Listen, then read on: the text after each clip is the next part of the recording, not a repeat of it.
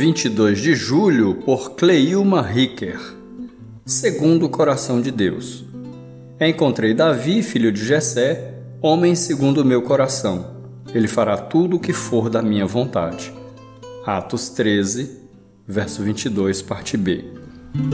Como você se define? Como as pessoas o definem? O que elas dizem a seu respeito? Quando se fala de Davi, a maioria das pessoas o definem como um pastor de ovelhas, um trovador, músico, um jovem atrevido ou um corajoso que matou um gigante, um grande guerreiro ou um rei poderoso. Para outros, ele era um adúltero e homicida, mau pai, que infelizmente caiu e fracassou para a desilusão e desafeto de todos que buscam por heróis. Mas, além do que as pessoas acham e pensam a respeito de Davi, interessa saber o que Deus pensa.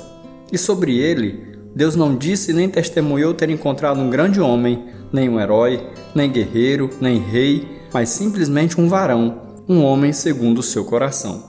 Enquanto o rei Saul desagradou ao Senhor, a história nos conta que Davi, um jovem pastor, havia sido escolhido para a nobre missão de liderar e guiar o seu povo. Todavia, antes de isso acontecer, ele precisou ser provado, para depois ser aprovado.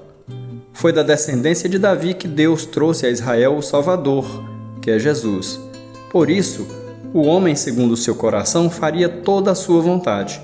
O que Davi não conseguiu fazer, conforme a promessa, cumpriu-se em Jesus.